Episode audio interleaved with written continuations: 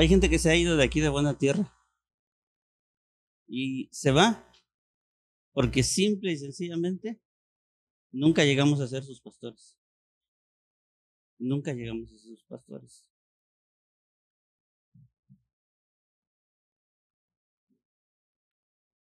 Y Y en verdad que quiero retomar lo que mi esposa dijo. Y yo pensé que lo ibas a decir, no, ya no lo completaste a decir, acerca del testimonio del hermano de ayer. A mí nunca me han agarrado y me han golpeado así de esa manera. He tenido momentos de peligro. He tenido momentos en los que me tiemblan las piernas de miedo, como cuando me agarraron los de la familia Michoacán pero... Y otros momentos, ¿no? Otros momentos. Sí, fui a Tuxpan a ministrar a unos jóvenes hace días y me agarró la noche. Y casualmente me quedé sin, sin ningún peso. Es más, ni para comprarme una Pepsi en el camino. Así, me quedé así y me vine por la libre. Y estaba bien oscuro, hermanos. Y fíjate que yo siempre he viajado y siempre he sido, he viajado, no es la primera vez que yo viajo de noche. Pero ese día me dio miedo, en serio.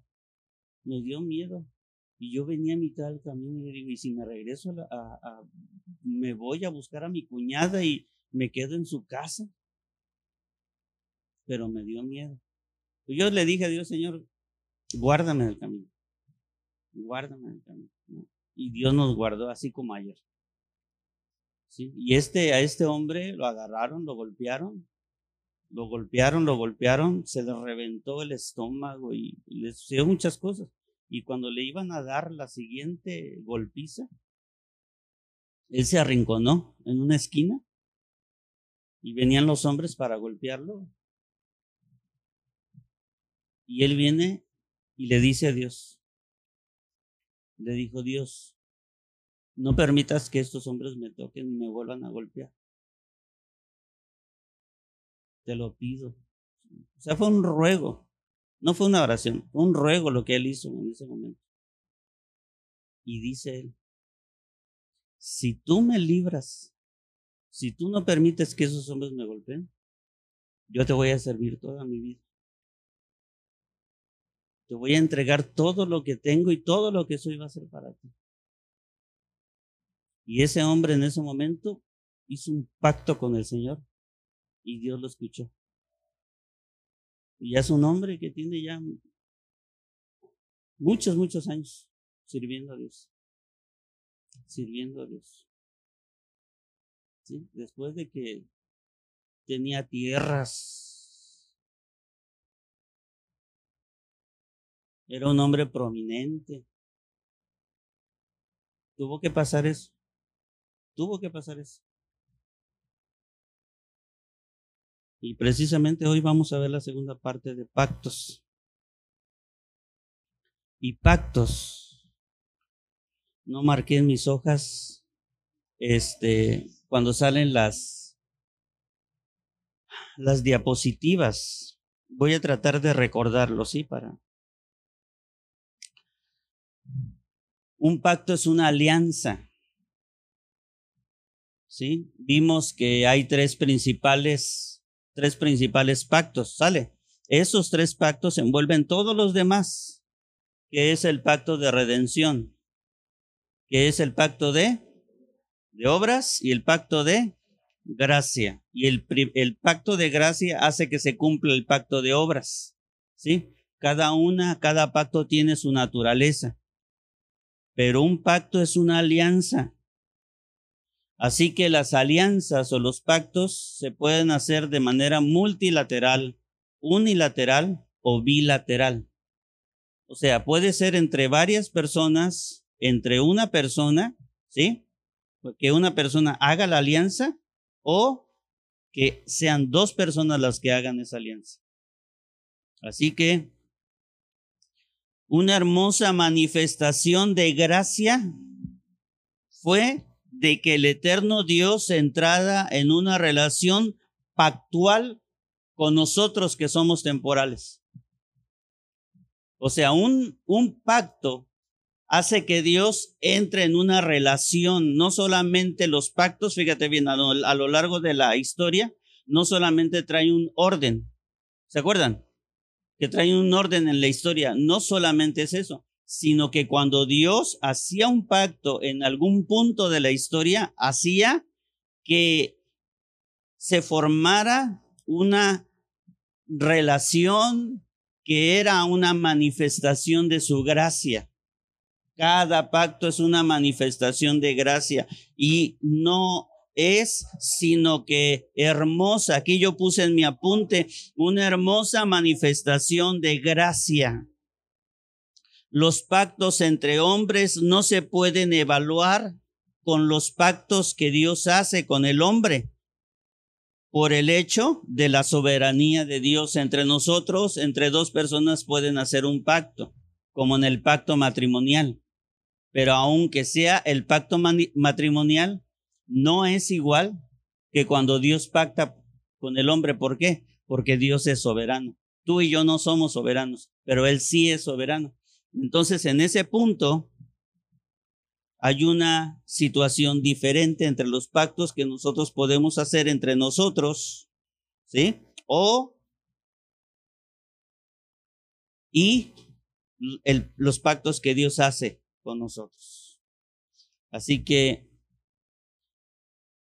estar en un pacto e ir caminando sobre este tema de los pactos, no tenemos que ir olvidando todo lo que hemos ido aprendiendo. De ver, de ver, fíjate bien, de que nuestra mirada, de que tu mirada y mi mirada estén centrados en quién es Dios.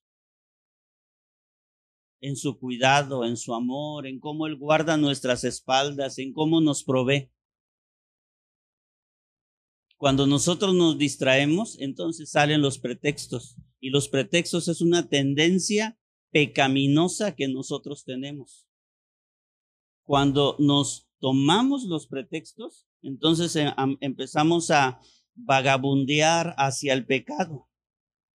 Y un pacto está muy lejos, amados, muy, muy, muy lejos acerca de los pretextos, de la naturaleza de los pretextos. Un corazón que pacta es un corazón que entiende que los pretextos no caben en él.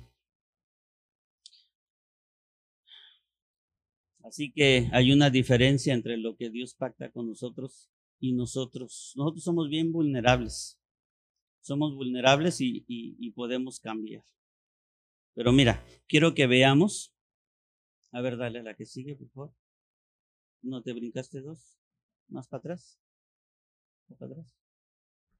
Para atrás. Ahí está. Ahí. Ok. Gracias. Ya te recorriste todas las diapositivas. Gracias, América. Ya me echaste verdad, ¿cierto? Existen cuatro palabras que tienen que ver con este tema. Sí, y ahí están sus originales hebreos. El, el primero es la palabra berit. Berit con H al último, Berit, y significa pacto. Berit significa alianza, concierto, cuando tú conciertas algo con alguien, ¿no? Es como cuando estás en, el concierto de la orquesta filarmónica. ¿Por qué se llama concierto? Porque a pesar de la gran multitud de instrumentos musicales y la diferencia que hay entre, entre todos ellos, son de viento, son de cuerdas, son de percusión, aunque todos es una gran diferencia, todos están a un mismo, no sé cómo decirlo, ritmo, no, a una, a una mismo, a un, a una misma armonía, a, lo que el, el, director, a una misma dirección, exactamente. Vamos a decirlo así, porque está el, el director y está haciendo que todos empiecen, comiencen, entren concertando. Entonces, Berit significa eso, concierto. Luego tenemos la palabra neder, que significa voto, ofrenda votiva. Repite conmigo, ofrenda votiva. Bueno, yo espero que vayamos recordando todo porque lo vamos a necesitar, va a ser necesario se llama también Berit Neder, perdón, significa también regalo prometido. cosa prometida. Tenemos la palabra aulao, que significa juramento. También significa profanación, trato irrespetuoso de algo que se considera sagrado. Significa maldición, imprecación. La, la palabra aulao es, es la actitud que tenemos cuando hablamos, cuando hablamos contra alguien y decimos, porque sí, lo hemos escuchado, ¿ah? quizá nosotros no lo hemos dicho, pero sí hemos escuchado a la gente que dice, ojalá no te vaya mal. Pero la verdad es que deseamos en el corazón que le vaya mal. Bueno, este tipo de juramento, ¿sí? Ese tipo de juramento tiene una tendencia maligna, porque es un juramento que va en contra como que deseándole mal a alguien. Pero ahí está. Y la última palabra es la palabra chebou, que significa juramento también, igual que lau, pero es el juramento que se atestigua dentro de las cortes y es la que atestigua inocencia. Es el juramento de lealtad, es, es un juramento de amistad. Es más o menos como el juramento que, que David tenía con Jonathan. Es el juramento que tú haces cuando vas ante el altar y te casas con tu esposa. Y el esposo con la, eh, y la esposa con el esposo. Bueno, ese juramento es el, es el Chebou, que es un juramento, se atestigua, es lo que dice, que es lo que dice el, el abogado, sí este, mi, mi cliente es inocente. Él, él está testiguando de la inocencia de ese hombre. Es lo que Cristo hace contigo y conmigo cuando nos presenta delante del Padre. Él nos presenta y dice, Él es inocente, pero Él es inocente por las obras de Él. Por las obras de Él somos inocentes. Es por eso que la sangre, cuando nosotros venimos a Cristo, la sangre de Cristo nos cubre. Porque cuando el Padre nos ve, lo que ve en ti, en tu vida, es la sangre de Cristo derramada. El precio de tu inocencia tuvo un costo y fue el sacrificio de Él en la cruz del Calvario. Esa inocencia tuvo un costo.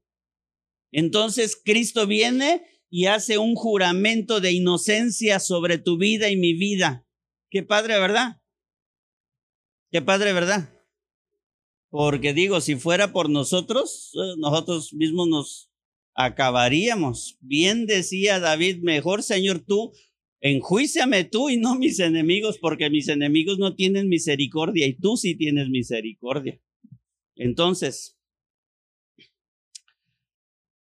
Y aunque fíjense, aunque cada una de estas cuatro palabras, sus significados son únicos, a lo largo del Antiguo Testamento y del Nuevo Testamento, hay sus significados a veces son como intercambiables, a veces no alcanzamos a notar cuando se intercambia una palabra con otra, a veces se habla de promesas, pero se está hablando de un voto. A veces se, se habla de un voto, pero realmente el texto está hablando de una promesa. Entonces, se requiere eh, discernimiento y conocimiento para conocer este tipo de, eh, eh, es, esta, este tipo de diferencia. ¿Sí? Es como cuando lees la palabra alma en algunos textos y, cuando está hablando de alma, no está hablando del alma, está hablando del espíritu. Y cuando habla del espíritu, a veces está hablando del alma. Entonces, este, realmente para, para, en asuntos de estudio, en, en, este, de estudio teológico del hombre, a veces decimos que el hombre está integrado por cuerpo, alma y espíritu, pero realmente tú y yo estamos formando, somos bipartitos. O sea, tenemos un cuerpo y tenemos un espíritu que son los que van a ser transformados en el día venidero. El alma está contenida en el espíritu, pero por cuestiones, por situaciones de estudios, se hacen esas tres divisiones, ¿sale? Entonces, Vamos a ver un ejemplo, el Salmo 132, y lo pongo en dos versiones. En la versión Reina Valera dice, de cómo juró a Jehová y prometió al fuerte de Jacob. Entonces, la Reina Valera suena así, de que juró y prometió. Pero después, en la versión palabra de Dios para todos, dice, acuérdate de la promesa que él hizo al Señor, al poderoso Dios de Jacob. Entonces, hijo hizo un juramento y suena eso a voto, mas sin embargo, la, la versión palabra de Dios para todos lo presenta como una promesa, como, como algo más claro, porque dice la palabra promesa. Entonces, a veces vamos a ver que, que eh, estos significados de las palabras en hebreo que vimos tienen como una naturaleza así como los sinónimos, ¿no? Este, está diciendo esto, pero esto y esto es lo mismo, ¿no? Más sin embargo, cada una de estas palabras tienen su significado único. Es medio complicado eso. Yo lo quise mencionar nada más para que lo sepan ustedes. Una cosa, una cosa que se realza en un pacto es un, o más bien, lo que realza un pacto es un juramento de fidelidad. Lo más importante, lo voy a decir, lo más importante entre un pacto, lo que más exalta un pacto es el juramento de fidelidad entre ambas partes o entre todas las partes. Es el juramento de fidelidad. Tenemos el ejemplo del matrimonio como el, el ejemplo más claro que tenemos, donde ambos pues se casan ante la ley, ¿no? La ley viene, los casa y ya son marido y mujer, ya, ya, ya son marido y mujer. Ya si, si de ahí se van ellos a su luna de miel, pues ándale, pues que les vaya bien, ya, ya están casados. ¿Quién les puede decir algo? Nadie, ¿verdad? Nadie les puede decir algo porque porque ya la ley los cubre, los cubre, así como el hombre que trabaja en tránsito, ¿no?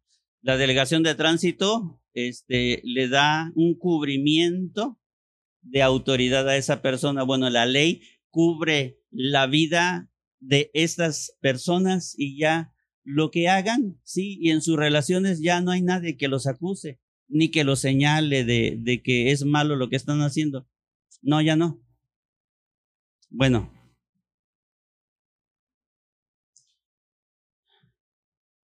¿Por qué estaba diciendo esto?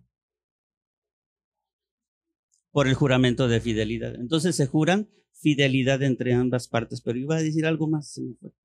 Dios hace acompañar un pacto con una promesa y un juramento. Entonces, ahora, estábamos hablando de los pactos, pero ahorita aparece la palabra juramento y aparece la palabra promesa. Entonces, un pacto, lo más importante, lo que realza el pacto es ese juramento pero también aparece una promesa, también aparece una amenaza, porque ciertamente el matrimonio es, dice Dios, no lo separa el hombre. Ahí está. Ahí está permanente. Sí, quienes se divorcian y luego se vuelven a casar, pues delante de Dios, su mujer es con la que se casó, no es con la otra que está. O sea, delante de Dios, el matrimonio que vale fue el que se declararon delante de él. Ah, ya me acordé. Entonces la ley viene y los casa y ya se van.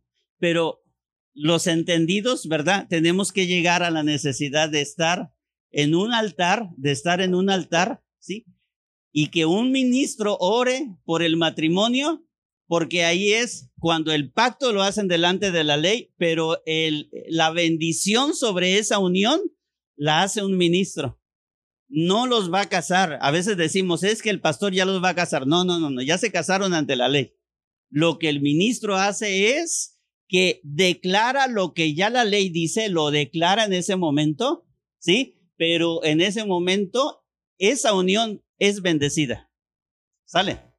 Bueno, así, bajo esa naturaleza, así como se da en un matrimonio, así se dan todos los pactos, los pactos de lealtad, los pactos de amistad. Todo se da así. ¿Sale? Los pactos de servicio, etcétera, los pactos de pureza, los pactos de santidad. Todo se da bajo esa misma naturaleza.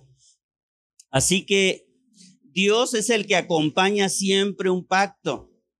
Y, y, y, como Dios va con el pacto, pues Dios se trae las promesas y los juramentos. Eh, eh, no es un contrato. A ver, dale a la que sigue, por favor. Juramento de fidelidad, dale. Ahí déjalo. Dios ah,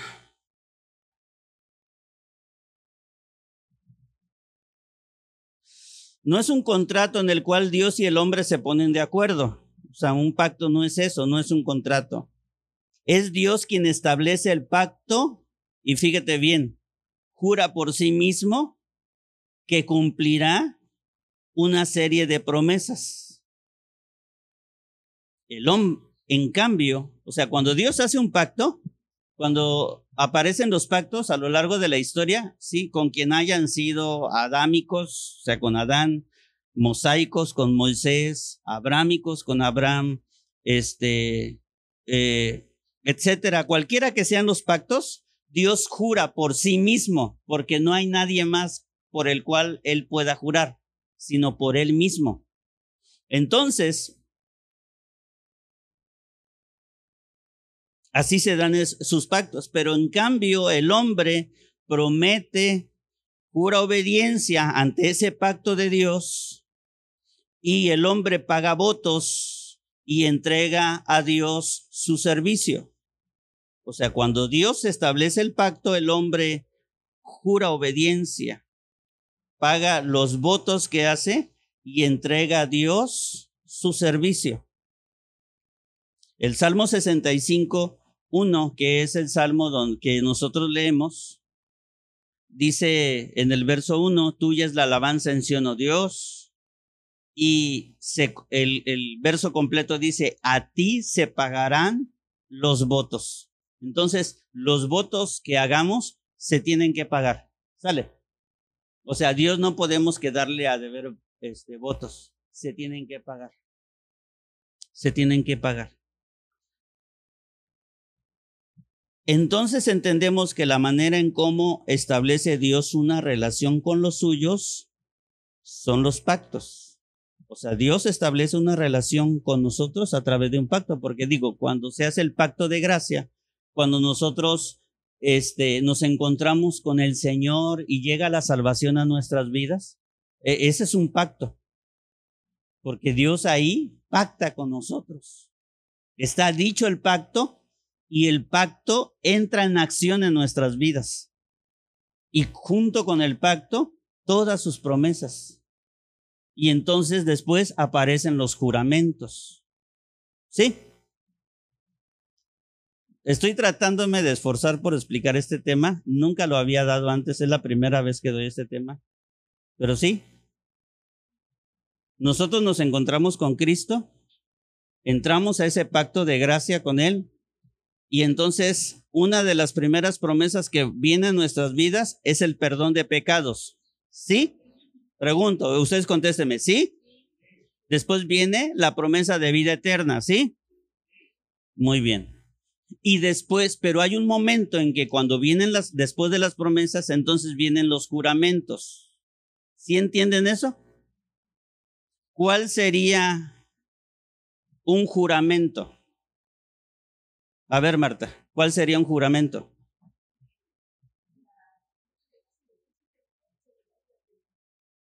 De nosotros para.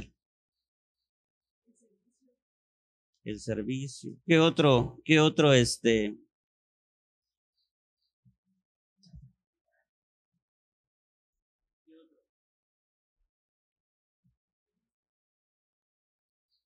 ¿Qué otro?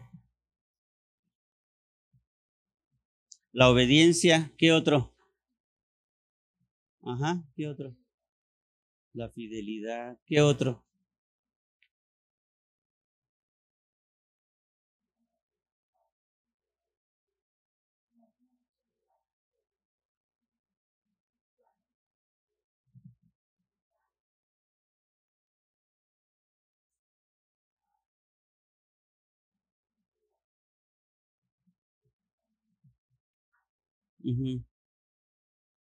Ok. ¿Cuál es la diferencia entre pacto y contrato? La semejanza, hay una semejanza entre estos dos, entre estos dos términos, hay una semejanza.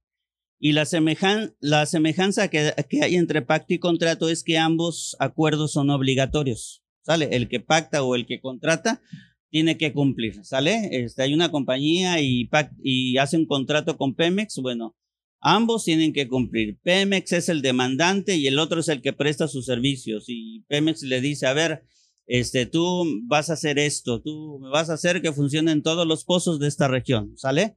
Entonces viene la compañía y entra y empieza a accionar toda esa área donde él fue contratado, ¿sale? Está cumpliendo con su contrato. Pemex le dice, te demando que cada uno de los pozos me produzca tanto de petróleo. Entonces viene la compañía y empieza a hacer que produzca eso.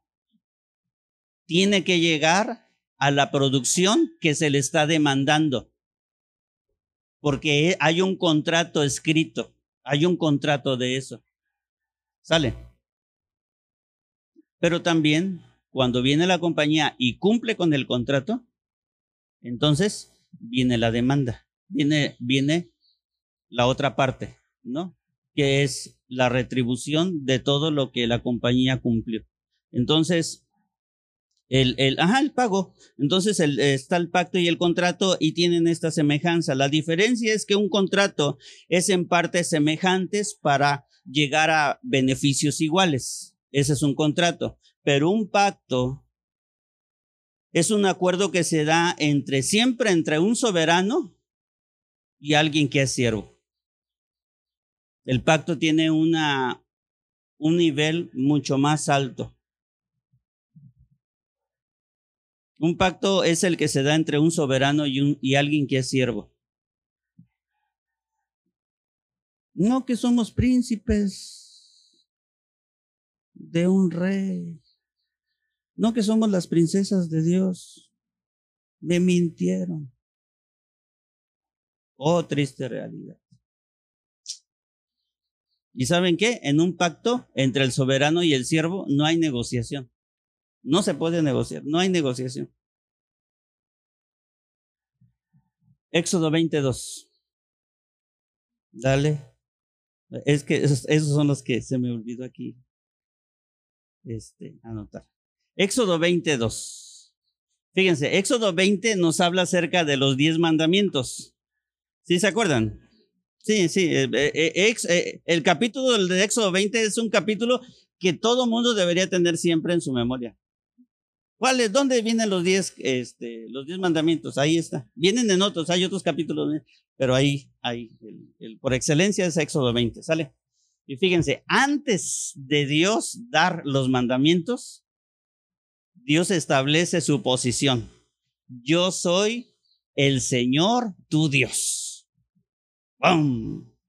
O sea, siéntate, guarda silencio y escúchame, porque yo soy el Señor tu Dios. Dale, antes de decir los mandamientos, después de ahí viene el Señor y se suelta dando los diez mandamientos, que son los diez mandamientos que siguen rigiendo nuestras vidas espirituales, excepto el cuarto mandamiento, que es guardar el sábado. Sale. Todos a lo largo de la historia nueva testamentaria se cumplieron todos menos el sábado. Sale. Eso apréndanselo. Menos el sábado. O sea, Jesús nunca tuvo objeción ante ninguno de los otros este, mandamientos solamente el sábado, porque el sábado era Él. El sábado es una figura, de, en el Antiguo Testamento el sábado era, era una figura de Jesús y era una figura de Él mismo. ¿Sale? Entonces, fíjense bien. de los diez mandamientos, el quinto mandamiento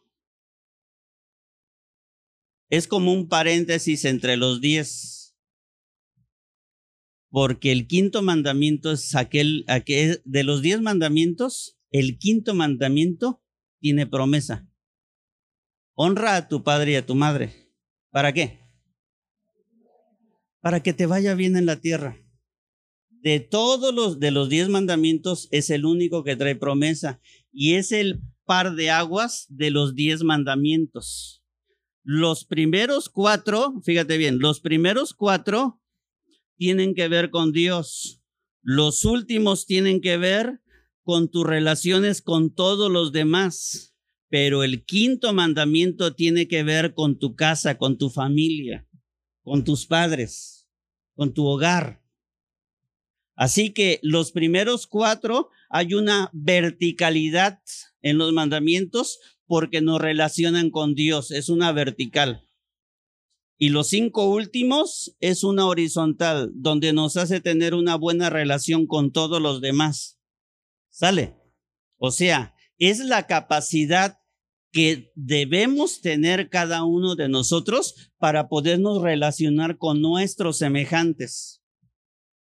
El problema que surge, escúchame bien, el problema que surge cuando nosotros no sabemos relacionarnos con nuestro entorno, cuando nosotros no sabemos relacionarnos con la gente, cuando no sabemos relacionarnos con nuestros compañeros de escuela, cuando nosotros no sabemos relacionarnos con algún adulto, con algún anciano, cuando no sabemos relacionarnos con las mujeres, cuando no sabemos relacionarnos con los demás y esas relaciones nos causan problema, es bien sencillo saber que el problema empieza en casa.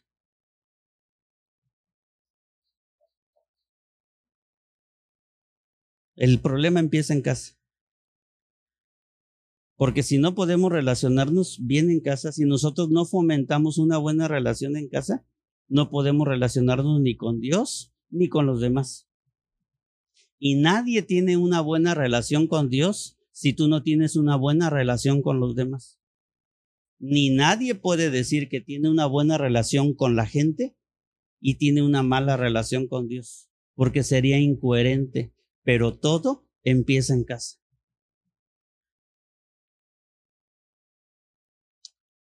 La práctica devocional que hemos tenido a lo largo del año es para fomentar, para que tú fomentes en tu casa esa buena relación. Cuando tus hijos están en casa, nosotros como padres tenemos que enseñarles a fomentar, a que ellos fomenten una buena relación con Dios. Cuando yo me levanto por las mañanas y soy irresponsable para decirle a Lupita, ¿sabes qué Lupita? Levántate para que hagas tu devocional o si yo me atrevo a tomar el, el, el, celular y decir que Lupita está en coinonía, está en su tiempo con Dios en ese momento, entonces yo estoy mintiendo. Porque yo estoy apapachando la pereza de la niña y porque estoy fomentando la impiedad en ella. Pero una buena, a estos mandamientos se le llaman ley moral. La buena moralidad de una persona comienza en su casa. Si su casa se, si, si su casa, si nuestro hogar se convierte en un punto de pecado o de inmoralidad, no esperes que la relación con los demás sean bien morales. O la relación con Dios sea una relación bien fidedigna. ¿Sí entienden eso? ¿Sí entiendes eso? ¿Sí lo entiendes? ¿Sí lo entiendes? Les voy a decir una cosa, Lupita. Traten de entenderlo. No, no me digan que sí. Traten de entenderlo.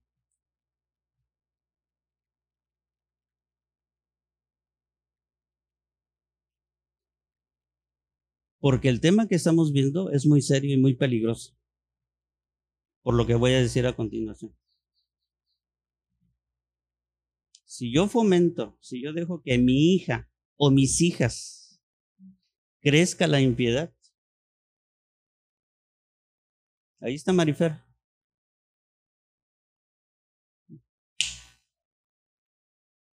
mí no me importa si está dormida o si quiere seguir durmiendo.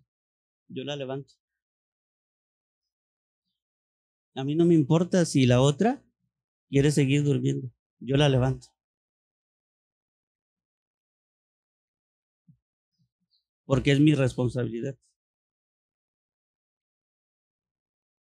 Ellas son mi responsabilidad porque yo soy su padre biológico. Y mi responsabilidad con la otra es porque Dios nos las puso en nuestras manos.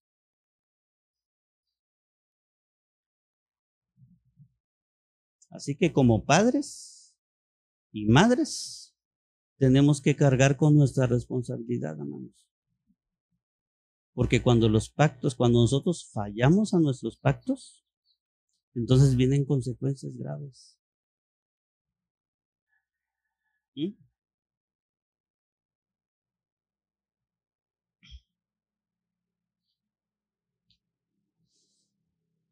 Dale la que sigue, por favor. Los juramentos y votos. Todos los seres humanos tenemos una capacidad. Repite conmigo, una capacidad. Todos. Y es una capacidad, amados, es una capacidad que traemos innata, ¿eh? Ya nacemos con ella. Nadie nos los enseña. Nadie, nadie nos los enseña. Niña, ¿quién agarró, quién se comió el pastel que estaba ahí en la mesa? Y la niña toda llena de, chocolate aquí.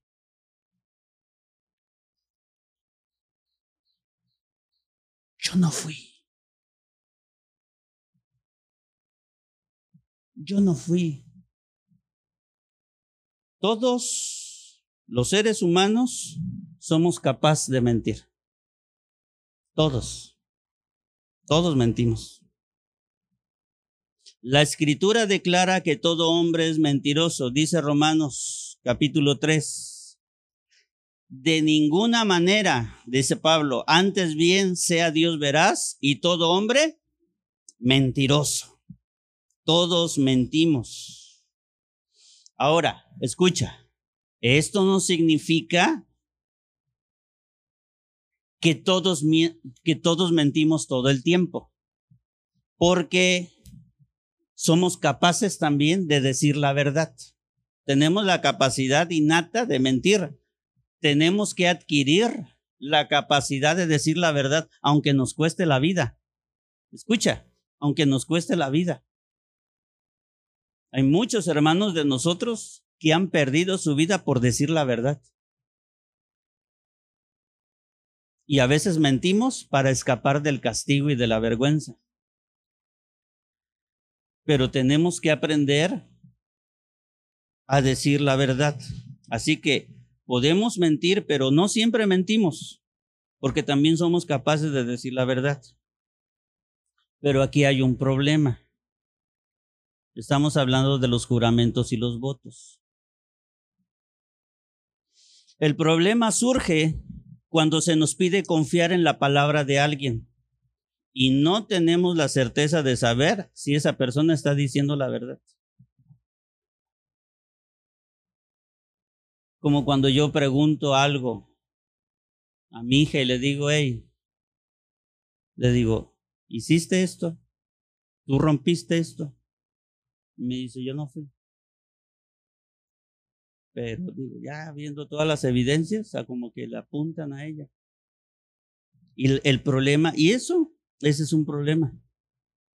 Porque aunque se nos pide confiar en la palabra de alguien, no tenemos la certeza de saber si está diciendo la verdad. Aquí el maestro me va a vender, me va a vender un estéreo. ¿Y qué tal estéreo? 3000 watts de potencia. Súbele lo que quieras, no se va a distorsionar la música de las bocinas. ¿Y si me está mintiendo? y si lo arregló, se le echó a perder y lo, le hizo ahí un, una mexicanada, ¿eh? lo que una mexicanadilla ahí, y me lo está vendiendo y pues a la primera no. Pero ¿qué tal cuando siga poniendo mi música de banda? Dios me libre. Sí. Cuisillos. Y ya después se echa a perder. Entonces, ese es el problema que hay. Entonces, fíjense bien, para enfatizar la confianza, para poder enfatizar la confianza, recorrimos a los juramentos y los votos. Donde quien hace, de, de donde quien, quien hace un juramento, un voto, es la persona que declara decir la verdad, toda la verdad y nada más que la verdad. Entonces tenemos que recurrir a los juramentos y votos para decir la verdad, para saber que se dice la verdad, toda la verdad y nada más que la verdad. En un juramento se apela a Dios como el único testigo fiel de tal declaración. Porque como no sabemos el corazón de las personas, como no conocemos, no tenemos la capacidad de ver la mente y el corazón de las personas, entonces se tiene que jurar por Dios. ¿Se puede jurar por Dios? Sí, sí se puede jurar por Dios. ¿Por qué? Porque Dios es la única fuente de verdad y no hay nadie más, te lo juro por mis hijos. Te lo juro por mi madrecita santa. Ay, la doñita. Te lo juro que se muera mi marido. Sí, que se muera. Que se muera Vela, ¿es cierto? Así que en un juramento se tiene que jurar por Dios. Sí, amado, sí, Es como si, es como cuando agarras la pistola, cortas cartucho y ¡paz! te la pones así. En serio, te lo juro por Dios. Así de peligroso es. Así de peligroso es. O sea, tiene un costo. O sea, cuando se jura por Dios y se está mintiendo, ni sabemos lo que estamos haciendo. ¿Por qué? Porque fíjate bien, Dios es la única persona que es guardián de los juramentos, de los votos y de los pactos. Apunta eso que te estoy diciendo. Dios es el único guardador de los pactos, de los juramentos y de los votos. Cuando el Señor, por eso cuando Dios mande a llamar a sus obreros y empiecen a dar sus obreros cuentas de los talentos que se dio, Dios va a escudriñar el corazón Dios va a hacer. Pero es que tú me dijiste, como cuando la esposa le puede decir al marido, pero tú me dijiste que me ibas a amar en las buenas y en las malas. Y me has amado en las, en las buenas, pero ahora que las situaciones están adversas así, y como que cuando, o sea, y, cuando el, el, el, sentimiento y la emoción no está sintiendo así como que romanticismo, sino que estamos sintiendo y hasta espantados estamos, ¿sí? O sea, ya no veo tu amor, ya no veo tu compañía y no veo tu provisión. Entonces, ¿dónde estás? Si en el altar tú me prometiste a mí que me ibas a sostener, que ibas a estar conmigo y no has estado conmigo, me has dejado sola y a tus hijos también y etcétera, o también así, y, y, y, oye Gómez, oye Gómez, aquí es que el contrato dice esto y tú no has cumplido con esto.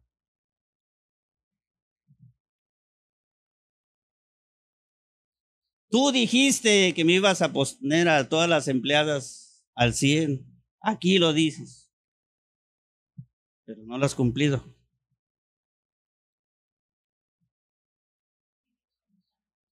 A ver.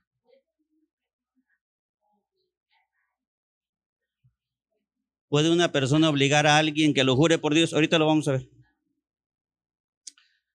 Así que el Señor es el supremo guardián de los pactos, los votos y juramentos. ¿Por qué?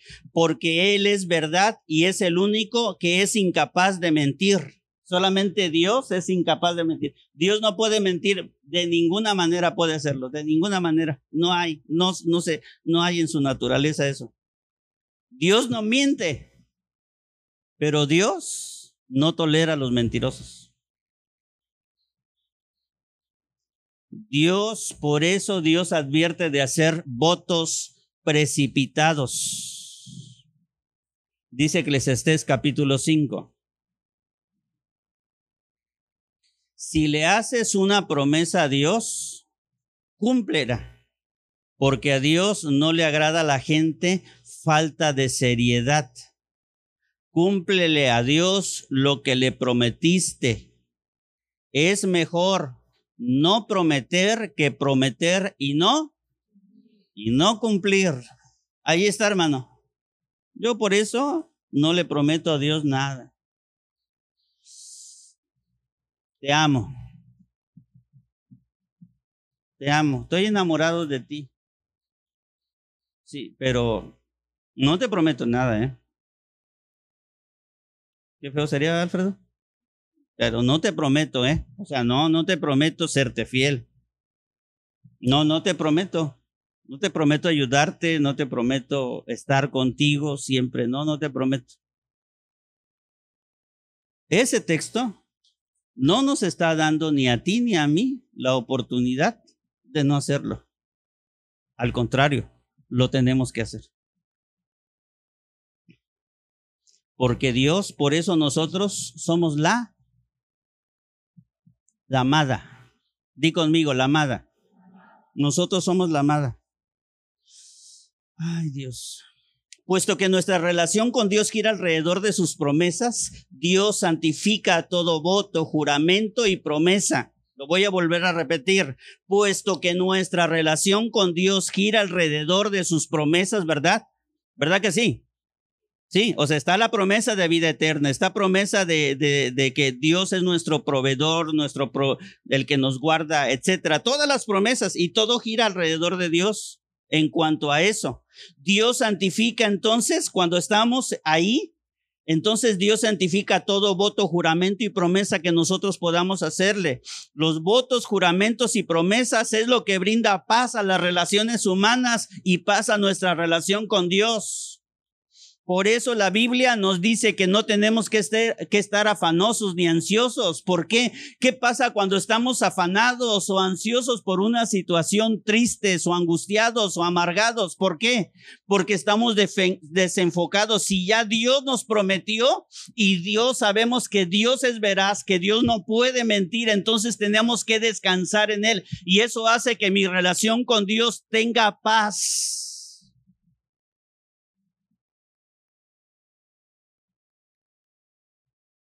Y los votos, juramentos y promesas aquí entre los hombres también brindan paz a las relaciones entre una compañía y otra, entre el empleado y el patrón, entre tu líder y tú, entre tus patrones, tus jefes, tus directores, etcétera, y nosotros. O sea, ¿qué es lo que, qué es lo que trae paz ahí? ¿Qué es lo que reclama la gente siempre cuando se va a las marchas? Están reclamando. Es eso porque no se cumplen exactamente, porque no se cumplen. Es que, presidente, usted dijo esto, pero no lo está cumpliendo. Usted dijo que íbamos a tener esto, pero no lo está cumpliendo. Entonces, por eso se desatan todos esos, este, e, esas protestas, porque entonces hay falta de paz. Pero los juramentos, los votos y promesas brindan paz a las relaciones humanas. Pero si alguien es hallado mentiroso, Dios lo castigará con severidad y severidad. Dios no soporta a los mentirosos. Por lo tanto, las personas solo deben que jurar por el nombre de Dios, el cual debe ser usado con toda reverencia y santo temor. Un juramento no debe hacerse con ambigüedad o con una reserva mental. Estoy haciendo un voto, estoy haciendo un juramento a Dios, pero fíjate bien, hay algo que me estoy reservando. No, no se puede. Di conmigo, no se puede. No, no se puede. No, no, no puedes tener reservas mentales. Uf. Eso, esa es la naturaleza del diablo. Si no, revisa Isaías, Isaías 14 y Ezequiel 28. El diablo hacía eso. No, no podemos tener reservas mentales con Dios. Se requiere honestidad.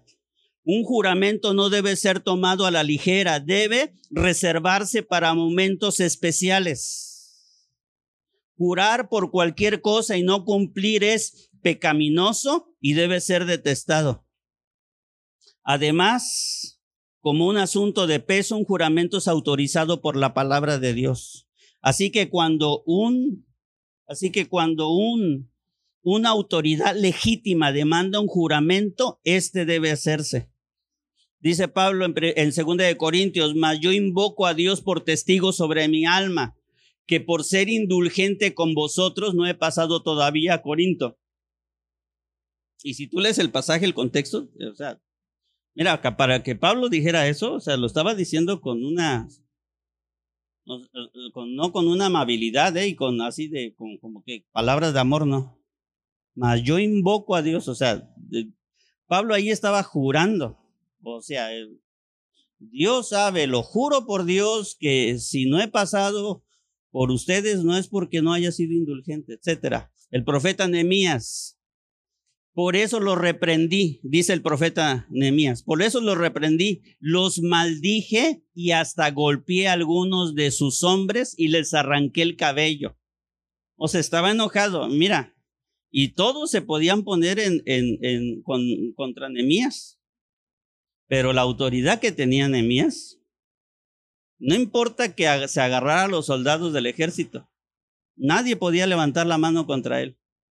Por eso David nunca levantó su mano contra Saúl, porque David sabía quién era Saúl y iba a ir en contra de la unción de Saúl. O sea, peor le hubiera ido a David. Porque así como que bien, bien, bien le fue a David, no, por los errores que cometió. Y Dios así lo juzgó a él. Pero, o sea, por eso David no levantó su mano contra él. Y fíjate, Nehemías lo que dijo, y les arranqué el cabello les hice prometer en el nombre de Dios que sus hijos no se casarían con los hijos de esa gente de otros pueblos y que las hijas de esa gente no se casarían con sus hijos. Y eso, hablar de eso ya sería otro tema, ¿sí?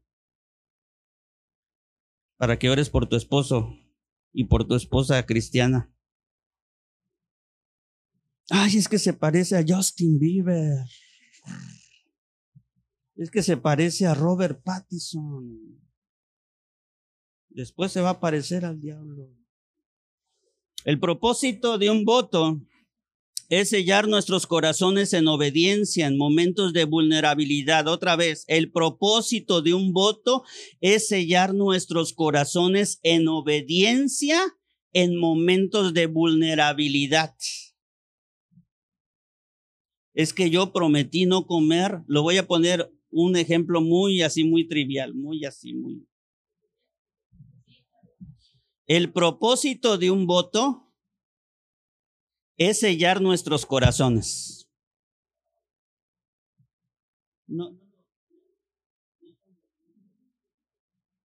El propósito de un voto es sellar nuestros corazones en obediencia en momentos de vulnerabilidad es cuando tú dices, es que ya prometí no comer grasa.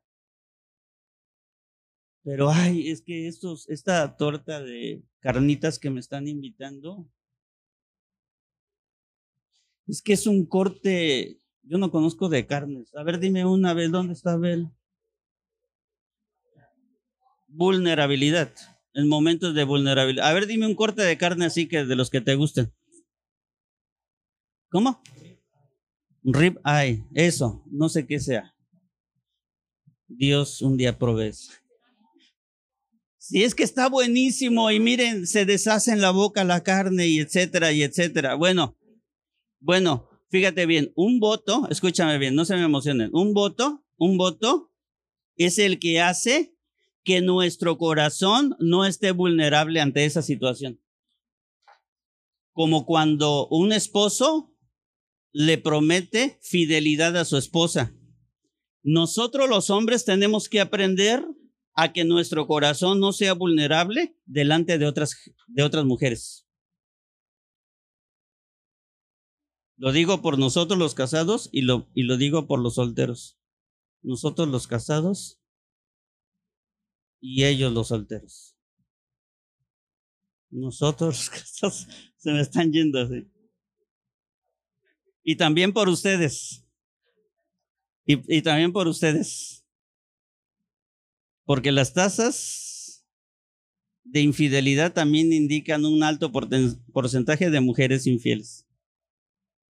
Entonces, un pacto es el que hace, sella nuestro corazón para que no esté vulnerable, eh, eh, ah, sella nuestro corazón en obediencia para esos momentos de vulnerabilidad. Un pacto siempre te llevará a algo mayor. Repite conmigo, un pacto siempre me llevará a algo mayor.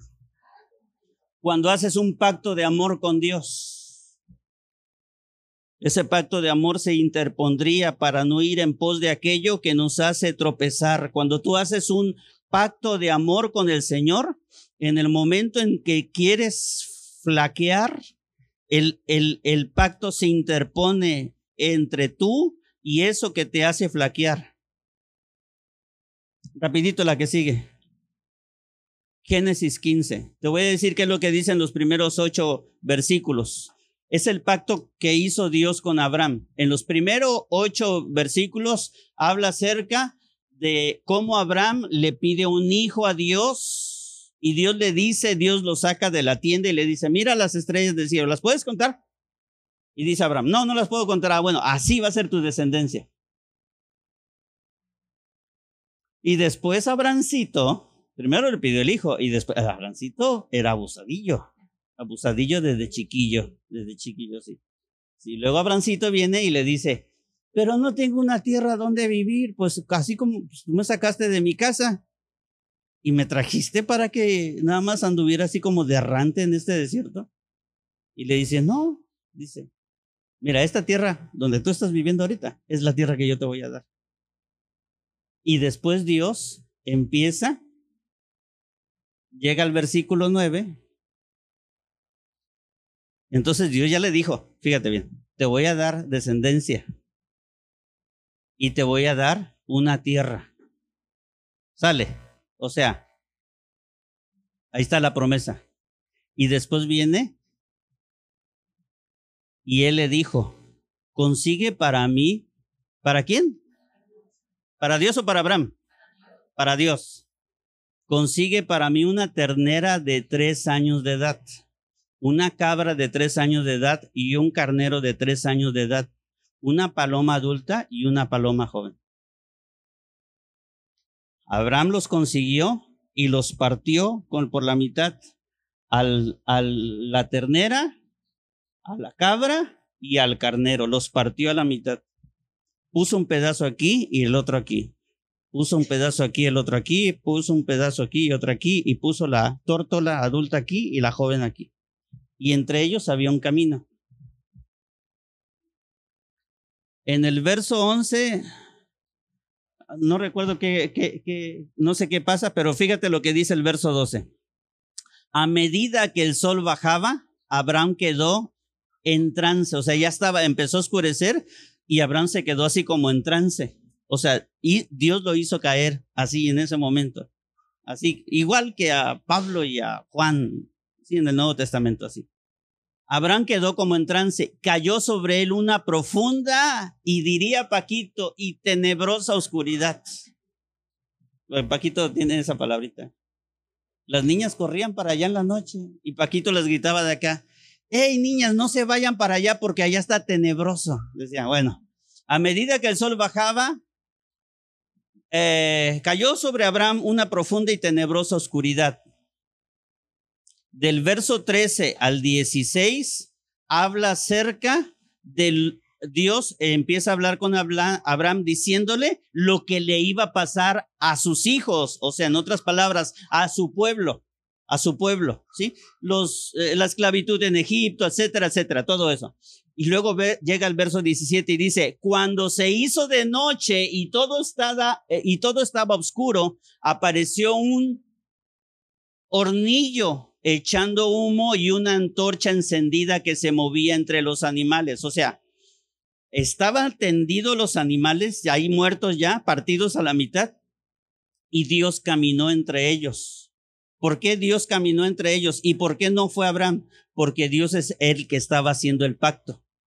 Entonces viene Dios y hace pacto, o sea, como cuando tú y yo llegamos y firmamos el acta de matrimonio. A ver, fírmela aquí, Señor. Ya, está hecho. Dios, haz de cuenta que cuando pasa esa hornilla y esa antorcha de fuego en medio de los animales, Dios ahí firma. Verso 18, ese día el Señor hizo un pacto con Abraham y dijo, daré esta tierra a tus descendientes, desde el río de Egipto hasta el gran río Éufrates. Y esa promesa de Abraham es la promesa donde a través de Jesús nosotros entramos. Nosotros somos hijos espirituales de Abraham. Tú y yo somos hijos espirituales de Abraham porque entramos en ese pacto. Hay una tierra que a nosotros, que nosotros vamos a alcanzar, y es la tierra nueva, en un cielo nuevo. O sea, esa, esa promesa se va a cumplir. Pero esa, esa presencia, fíjate, escúchame, porque ya, esto, ya voy a cerrar con esto. Esa presencia pasó por ese sacrificio. Se realiza el pacto y entonces aparecen las promesas. Ahí están las promesas. Daré esta tierra a tus descendientes. Esa es la promesa. Abraham no fue el que pasó en medio de los pedazos. Fue su misma presencia quien lo hizo y se, entiende que Dios queda vinculado a ese pacto hecho. Ya Dios quedó amarrado a ese pacto. Y Dios no, porque, y como Dios no miente, Dios no se puede echar para atrás. No importa si nosotros somos infieles, Dios siempre permanece fiel. Y esa es nuestra seguridad que tenemos. El mundo no gira alrededor de ti. El mundo no gira alrededor de nosotros. El mundo gira a través de Cristo. Él es nuestra seguridad. Ahora, una implicación de esto que acabamos de leer ahí en Génesis 15 es que la misma destrucción que tuvieron estos animales es lo mismo que le podría pasar a los violadores de un pacto, de un juramento o de un voto. Por eso no puedes hacer un voto y no puedes jurar si no sabes lo que estás haciendo. ¿Sabes por qué? porque Dios nos castiga con severidad y severidad. Salud. No puedes hacer un bote así a la ligera.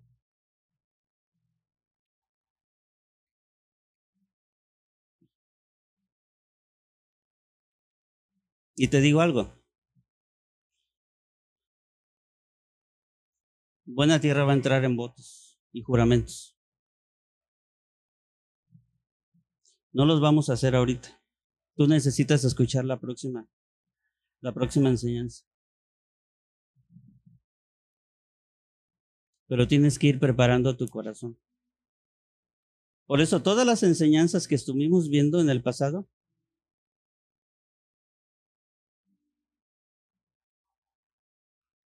te voy a poner de ejemplo, Carito. Venía Carito, quejes y quejes. Te estoy diciendo, nos íbamos ido por la autopista y nos íbamos yendo por la autopista y nos pero no tengo dinero. Bueno, sí traigo, pero pues siempre me gusta llevar así como para cualquier cosa que pase. Sí, se me poncha la llanta o se me ponchan dos o por X, ¿no? Cualquier cosa siempre así.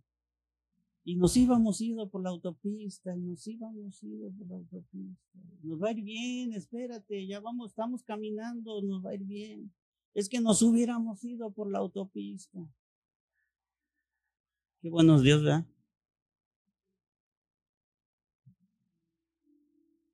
Y si uno de los coches con que hubiera chocado ese tráiler sin frenos hubiera sido el nuestro. Y si nosotros hubiéramos estado ahí en la fila donde estaban en la caseta al momento del, impacto, y si nosotros hubiéramos sido aparte de esos 18 muertos, y verdad que acabamos de hablar acerca de que tenemos que mirar a un Dios que guarda nuestras espaldas. ¿Verdad que a veces ni nos damos cuenta? Ni nos damos cuenta de las cosas en las, que, en las cuales Dios nos guarda.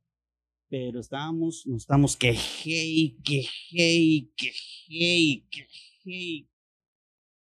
Cuando en verdad no sabemos de todo lo que Dios nos está guardando.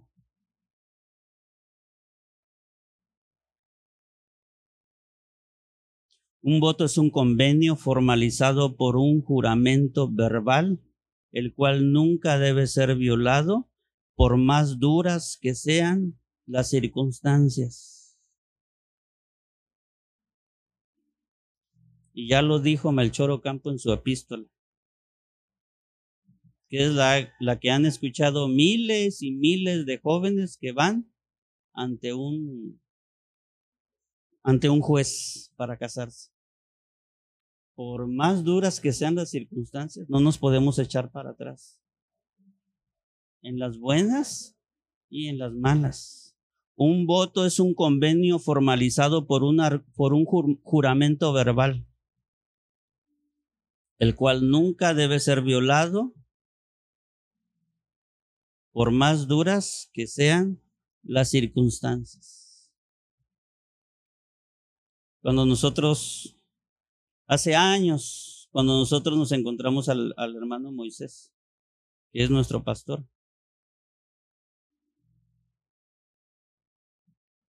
yo al hermano Moisés tengo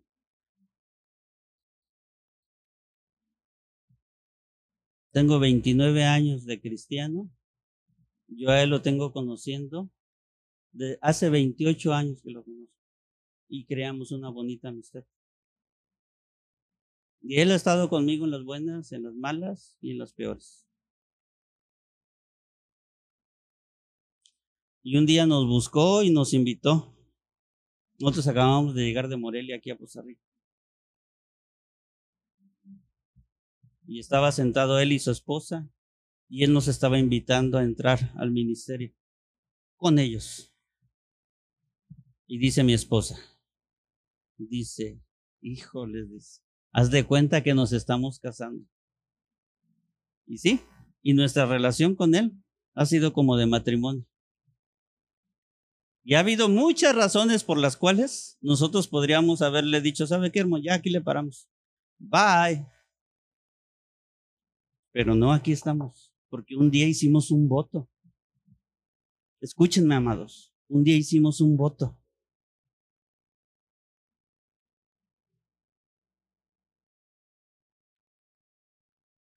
Ese voto de firmeza y de inmovilidad es como el árbol plantado junto a las corrientes de agua, que da su fruto a su tiempo y su hoja no cae.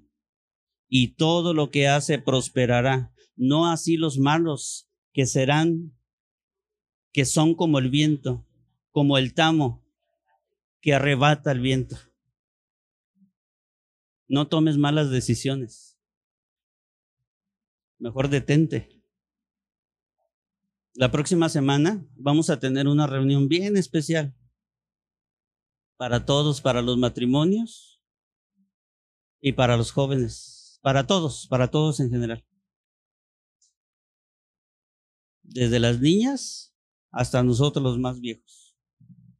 Vamos a tener una reunión bien especial y quiero, quiero que se vengan bien preparados. Quiero que se vengan bien entendidos en este tema de pactos. Todos. Sí, amados. Con esto termino, ponte de pie. Solamente quiero decirte que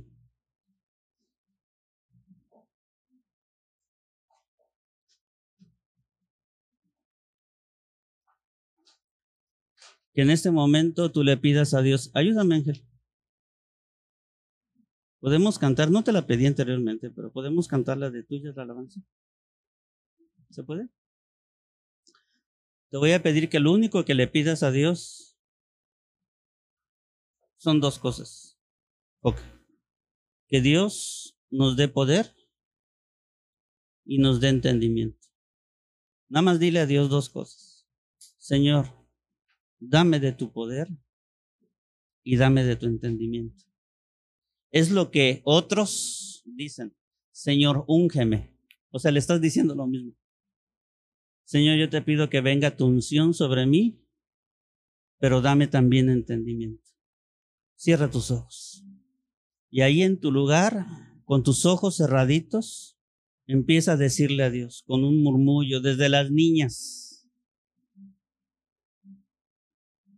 pasando por nosotros, pasando por los jóvenes y hasta nosotros los adultos. Dile a Dios eso. Señor, dame de tu poder. Abre tus labios.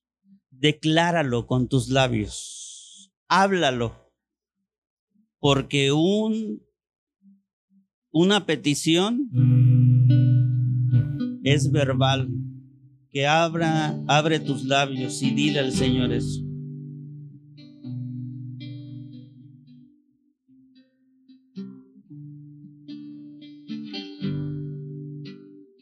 Vamos. Vamos, pídeselo a Dios. Pídeselo a Dios. Pídeselo a Dios.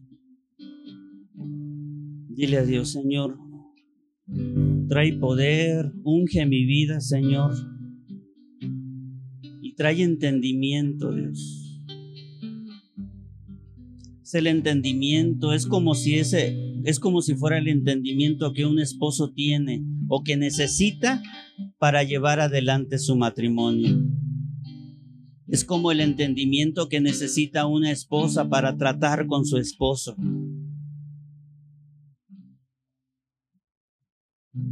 Vamos, díselo a Dios.